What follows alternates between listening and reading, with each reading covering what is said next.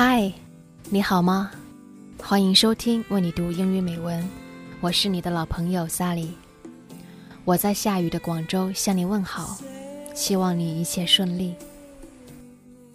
这个世界上所有关于熊的影视形象里，我最喜欢两个，一个是银河护卫队的浣熊火箭 Rocket，因为它脆弱；另一个是伦敦的帕丁顿熊 Paddington，因为它温暖。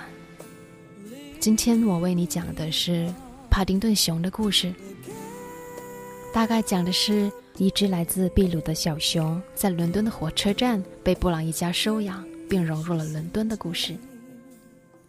事实上，所有在异乡漂泊的人，包括我，都会与小熊的遭遇产生共鸣。谁不希望在偌大的陌生的城市里找到归属呢？今天我们的故事就从小熊和布朗一家的相遇开始。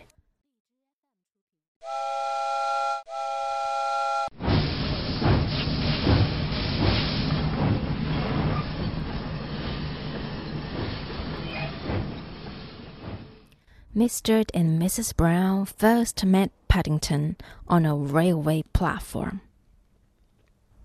In fact, that was how he came to have such an unusual name for a bear, because Paddington was the name of the station. The Browns were waiting to meet a daughter, Judy, when Mr. Brown noticed something small and furry near the left luggage office. It looked like a bear, he said. A bear? repeated Mrs. Brown. On Paddington Station? Don't be silly, Henry. They can't be. But Mr. Brown was right. It was sitting on an old leather suitcase marked Wanted on Voyage. And as they drew near, it stood up and politely raised its hat. Good afternoon, it said. May I help you? It's very kind of you, said Mr. Brown. But as a matter of fact, we were wondering if we could help you. You are a very small bear, said Mr. Brown. Where are you from? The bear looked around carefully before replying. Darkest Peru. I'm not really supposed to be here at all. I'm a stowaway.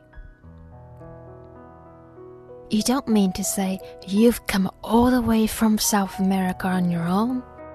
exclaimed Mr. Brown. Whatever did you do for food? Unlocking the suitcase, the bear took out an almost empty glass jar.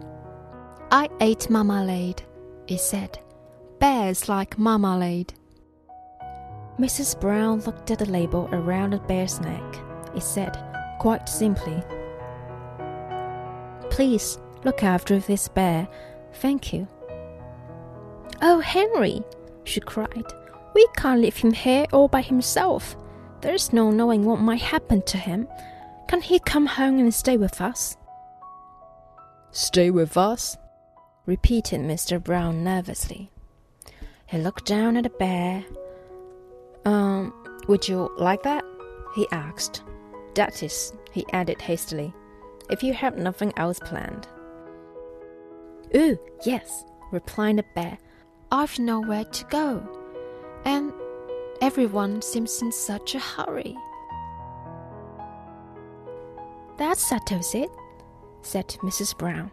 Now you must be thirsty after a journey. Mr. Brown can get you some tea while I go and meet our daughter Judy. But Mary, said Mr. Brown, we don't even know his name. Mrs. Brown thought for a moment. I know, she said. We'll call him Paddington, after the station. Paddington. The bear tested several times to make sure. It sounds very important, Later on, Paddington came home with the Browns and became one of their families. This is how their story began. I hope you enjoy it. 今天我们小熊帕丁顿的故事就讲到这里喽。如果你对小熊之后的故事感兴趣的话，可以去看帕丁顿熊的动画、漫画以及电影。感谢你的收听，我们下期再会。